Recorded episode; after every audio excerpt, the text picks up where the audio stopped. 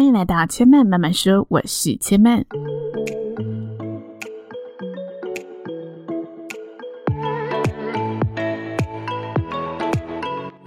目前频道在 Apple Podcast、四八五、KKBox 以及 Google Podcast 都听得到。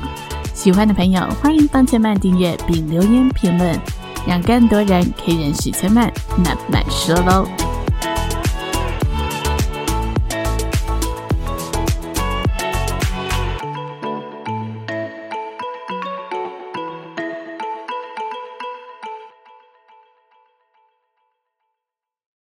在今天节目的一开始，要先跟大家分享一则来自听众朋友的赞助留言。这位朋友是 Iris，他说：“祝福千万在加拿大的求学期间都可以顺顺利利，期待你可以继续分享你的视野、品味跟成长思维。真的很喜欢你的声音和想法，好像贴近我的朋友，使我有所成长。谢谢你 Podcast 的创作。”这里我也要特别谢谢 Iris，因为我好像好一阵子没主动跟那呼吁说可以小额赞助来支持我的创作，但就惊喜的收到了 Iris 的这一份赞助，我真的觉得非常非常的感动。尤其我人又在加拿大，真的现在可以用着中文熟悉的母语跟大家沟通、分享生活的想法，是我很珍惜的一个创作时刻。所以这则留言真的有鼓励到我，谢谢你。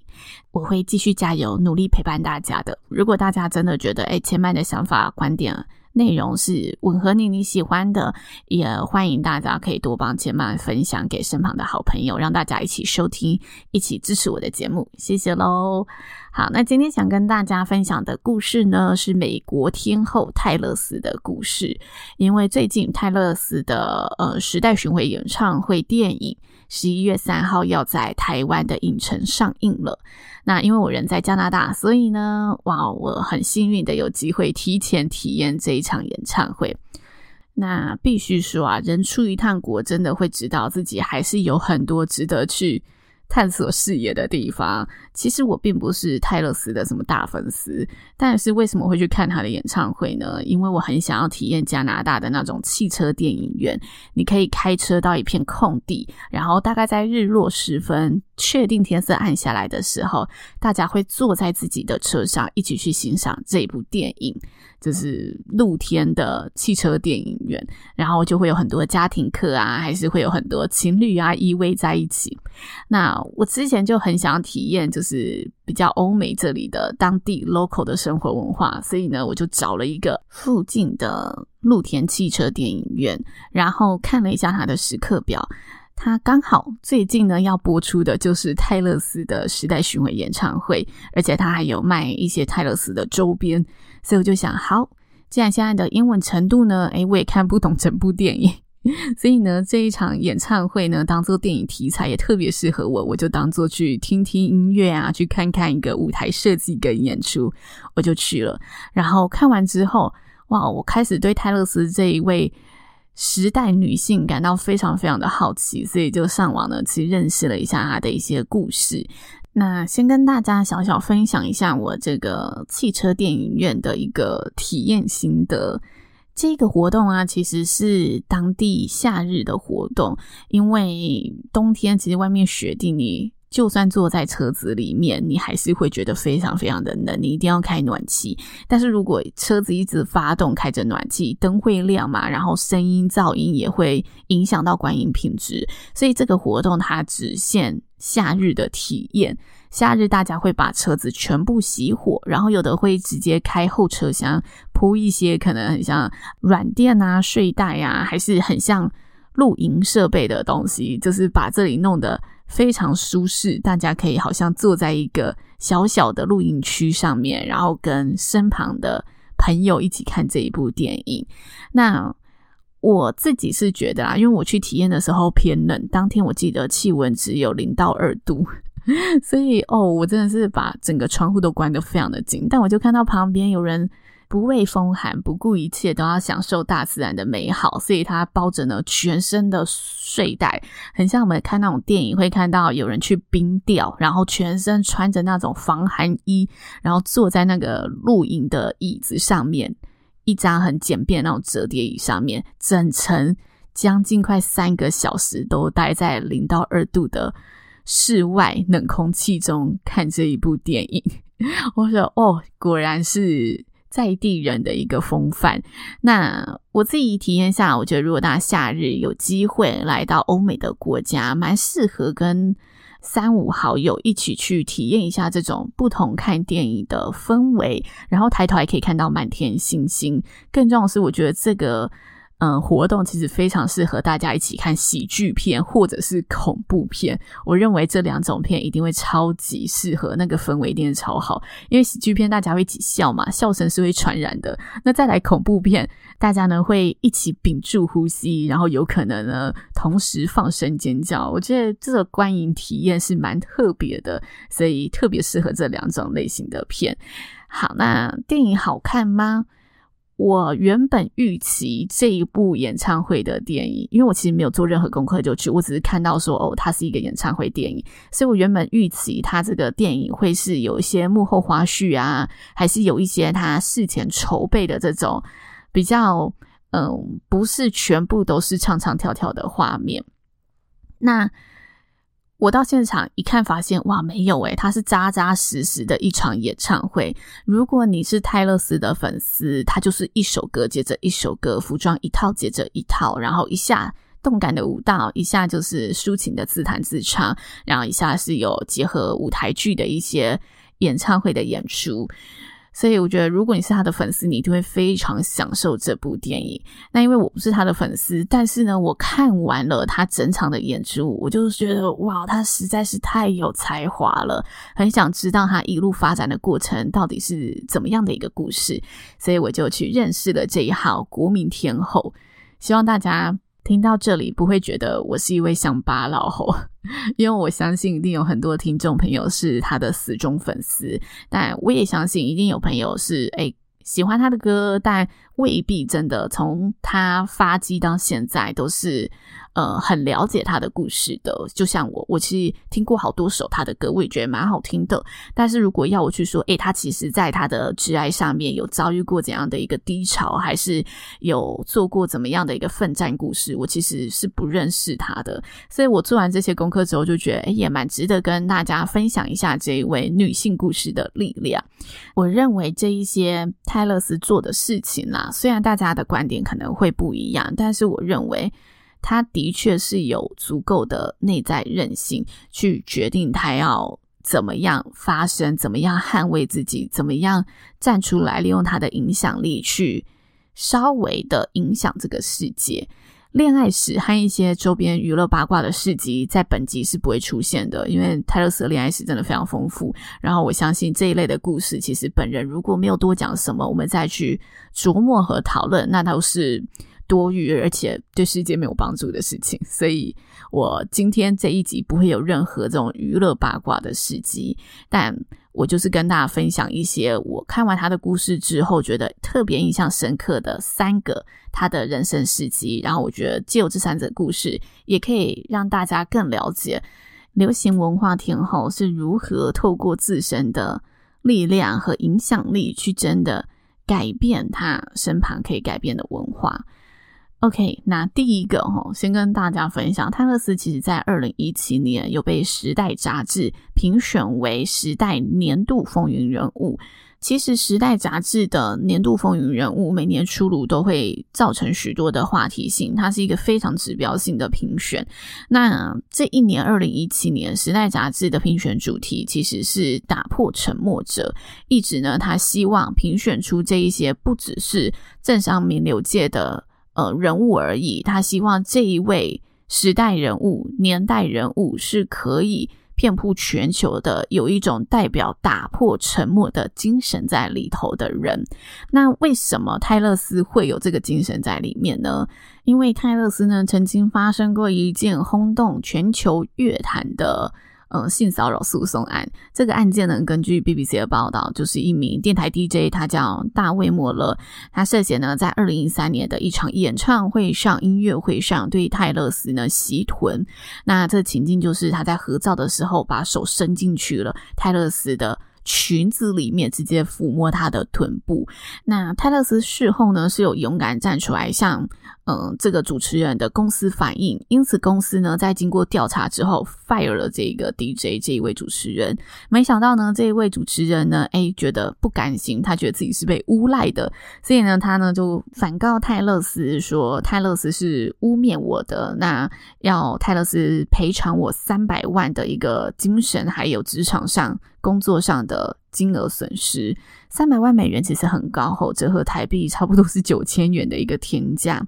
那他勒丝不畏惧，他就说：“我说的是事实，所以我不怕你反告我。那我提出的求偿是一美元，如果你输了，你要给我一美元。但是我借由这一个对簿公堂的这个呃诉讼，我是想要呼吁女性，只要你遇到类似的事件，就要勇敢站出来。我们要的不是最后的赔偿金额，我们要的是世界的这个真理。那最后。”陪审团决议的判决结果是泰勒斯胜诉，并且驳回了大卫·莫勒所提出的诉讼。那泰勒斯当然就再次表明他的立场嘛，他跟大家说：“我要的不是赔偿，我要的是勇敢传递出这类的讯号，让那些也该被听到心声的人知道，你们其实不孤单。”那他其实自己也分享过，其实。依照自身的经历，他在那一年打官司是非常赤裸、非常不舒服的、非常残忍的一件事情，因为他要不断的重述当下发生的是什么情形，然后还要接受对方律师一些很针对性、很误导性的问题，去替自己站出来反抗。他说，这个过程里其实是。极为不人道的一个过程，因此他在这个事件后，他更意识到，其实外面有更多跟自己一样遭受到不平等对待的人，因此他认为自己的影响力是时候来发挥他该有的能量了。他决定要站出来，表达自己追求基本人权和性别平等的立场。那这时候他就做了一个。非常非常打破大明星会做的事情，就是他表明了他的政治立场是什么。如果大家搜寻泰勒斯政治出轨，就会看到超多的新闻。那他为什么会表明自己的政治立场呢？他在这时候其实有说了一句名言，他说：“任何社会体制的改变都脱离不了政治的参与。”这就是为什么我选择站出来表明我的立场。我知道我这么做一定会有。很多只站立场的人而讨厌我，很多人会担心我的人身安全，但是我这么做的同时，也可以让大家更加的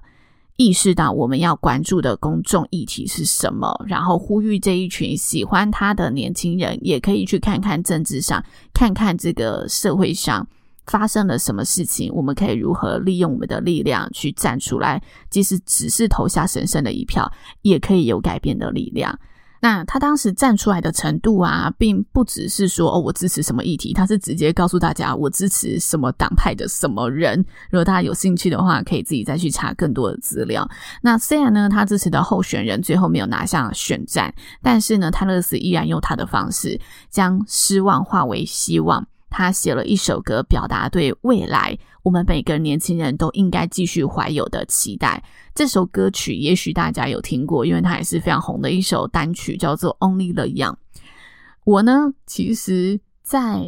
去年主持桃园市的青年活动时。那个青年活动就买了这个版权，然后选择用这首歌当主题曲。那我当时呢，并不知道这首歌曲原来背后的起源跟故事是有这么一个渊源的。我当时只是简单的看了一下它的歌词内容，然后了解了一下它里面的情境，大致在。说什么跟这个活动有什么关联？那当时我就觉得这一首歌的歌词是非常有希望感的。没想到这个希望是告诉大家齁，即使你现在所支持的候选人落选了，但没有关系，我们还是不要放弃希望。未来下一次选举，我们还是有机会用年轻人的力量去改变这个世界的。所以，Only the Young，献给每一位年轻人。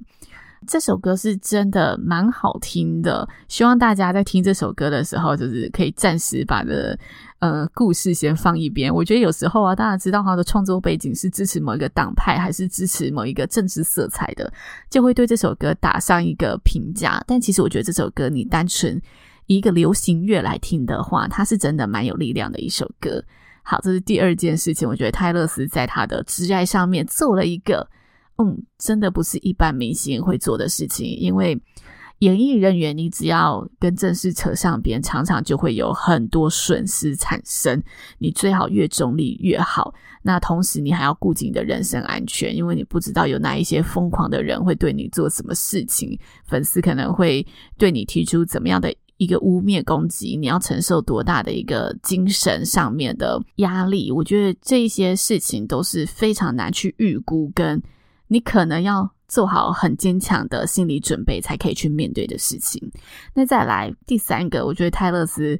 非常非常惊人的事实事迹，就是泰勒斯的这一场时代巡回演唱会啊，其实连续在北美举办了五十二场，total 值总共为美国带来的经济效益，其实高达了四十六亿美元，真的超惊人，就是大约台币。一千四百多亿的一个金额，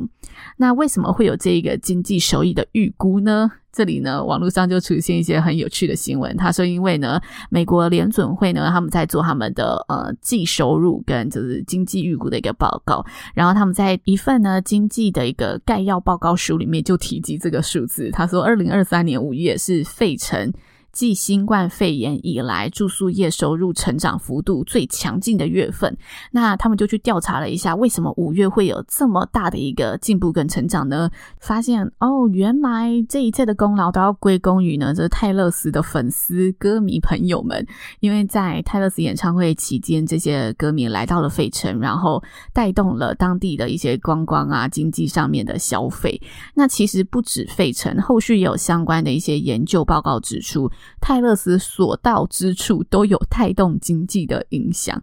无论呢是在费城、芝加哥、辛辛那提，还是一些呢他所到的大城市里面，都可以看到住宿业者的总收入都有提高超过百万美元的数字，所以就有那种新闻标题下说：“哦，美国联准会也不可以看清的新时代流行天后。”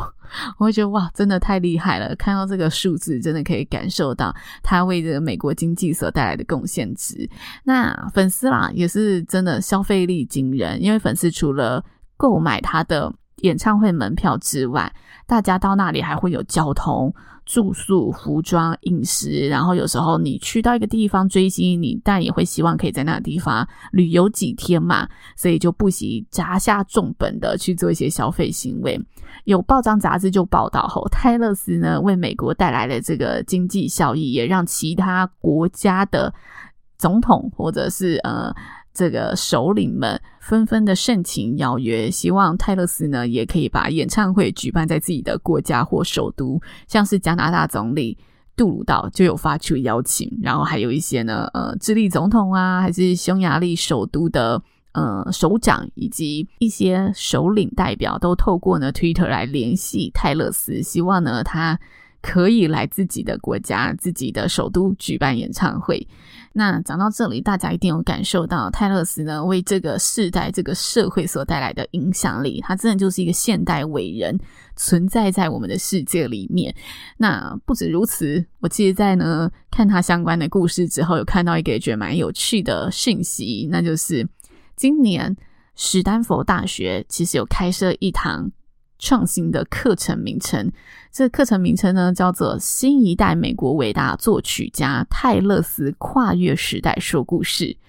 简单来说啊，这门课程呢就是邀请学生一起来研究泰勒斯的歌词创作，以及他这些文学的情境所传递出的背后故事是什么。那去年纽约大学和德州大学其实有相关关于泰勒斯的课程，然后听说场场爆满，一开放呢就让学生呢，呃，争相的想要上这堂课。我呢就上网看了一下课程大纲，挺有意思的。因为我觉得西方教育它是非常注重学生批判性的思考和注重他的研究方式。上一集有跟大家说过研究方式嘛，所以教授或学校在设计课纲的时候，他会希望吼有一些学生感兴趣的题材，可以让学生更加的投入思考，更加的有呃研究动机。对学生而言是更有吸引力的，所以我觉得想象一下，我们可以转个弯去对比一下，其实就很像在台湾，如果有一个大学的课程说，呃，周杰伦歌词研究、五月天歌词研究或蔡依林呃创作研究，对。学生而言，他们可能会很想去抢那堂课，因为借由这个歌手所发展的不同年代，可能在二零零零年的背景是什么，二零零五年的背景是什么，二零一零年的背景是什么，好，每隔五年去探讨一下他五年的作品，不同时代他所产出的音乐风格，是不是可以反映当时流行的文化元素是什么，然后还有背后的一些文化背景脉络是什么。这些脉络是怎么样体现在流行音乐的元素作品里面？我看完这个课纲介绍啊，可以感受到为什么学生会抢着要上这门课。因为与其呢让你去研究一个呃伟大的古人，不如让你去研究一个活生生还在这个时代你曾经接触过的文化的人。我觉得对。学生而言，一定是更活题材嘛。那不知道大家，如果学校有开设这门课，你会不会去选？如果是我，我觉得我会是蛮有兴趣的。那泰勒斯的故事讲到这里啦。我觉得如果想了解更多的人，其实泰勒斯在二零二零年有拍摄一部个人纪录片，叫做《美国小姐》。我因为做这个单集呢，也有去把这一部纪录片看完。我觉得是。非常生活化的一个纪录片，你看到他如何把他所有的情绪写入歌词，看到他一些很真实的创作过程。同时间，其实这部纪录片其实也访问了他从十四岁出道以来到现在他所经历过的每个大事迹，请泰勒斯去回顾这个心境，跟分享一下他当下的心情，以及当时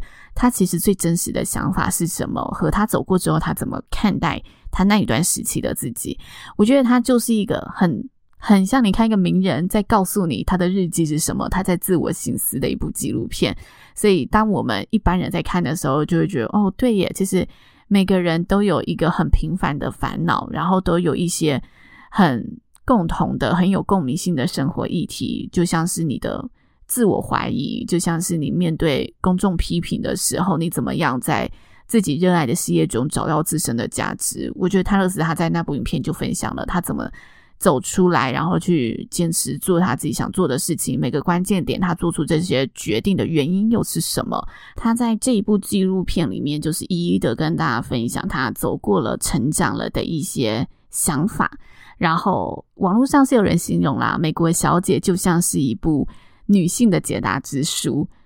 我自己看完，虽然没有什么解答之书的感受，不过我能理解为什么大家会这么形容这一部片，因为它其实里面就直接的跟大家说，他十四岁出道是如何去极力的想扮演好大家眼中标准的乖乖小姐，扮演好大家觉得眼中一位好的公众人物你应该具备的特质是什么。那接着，随着他年纪的成长，他体会到在这个。充满掌掌声的舞台，他需要别人的掌声来肯定自己的价值，但同时间，人们又会突然因为你一个无心的话，或者嗯、没有意识到的一个动作行为，或根本他们没有理由、没有原因的，就突然不给你掌声了，突然讨厌你了。那你要怎么样去找到自我肯定的价值？接着，他成长到三十岁了，他面临到了所有女艺人都要去处理的面貌问题。他要学习怎么样跟地吸引力对抗，无论是脸上的皱纹还是身上的赘肉。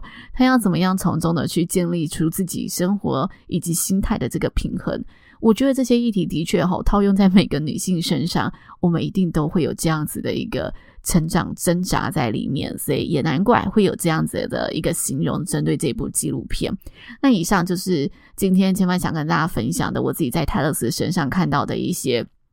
我觉得哇，真的让我非常印象深刻。而且身为一个女性，她从十四岁出道，她怎么一路上给予自己这一些力量，然后能够成为一个强大的影响人物，去告诉他的粉丝，我相信的信念是什么。然后，我希望你也可以勇敢的替自己发声。我觉得这是一个内在韧性强大的人才可以坚持并且做到的一件事情，也很符合我这节目精神，想要跟大家分享的女性故事的议题。就我们每个人都影响他人的力量，不要小看自己这所有的坚持，你的这个坚持可能都会成为别人的一道光。以上就是千曼今天的分享。如果大家收听完有任何的新的想法，也欢迎留言告诉千曼，或者喜欢这个单集的话，也可以在自己的社群上帮千曼呢把节目分享给更多的朋友知道。千曼慢慢说。邀请大家下次再来听我说喽，拜拜。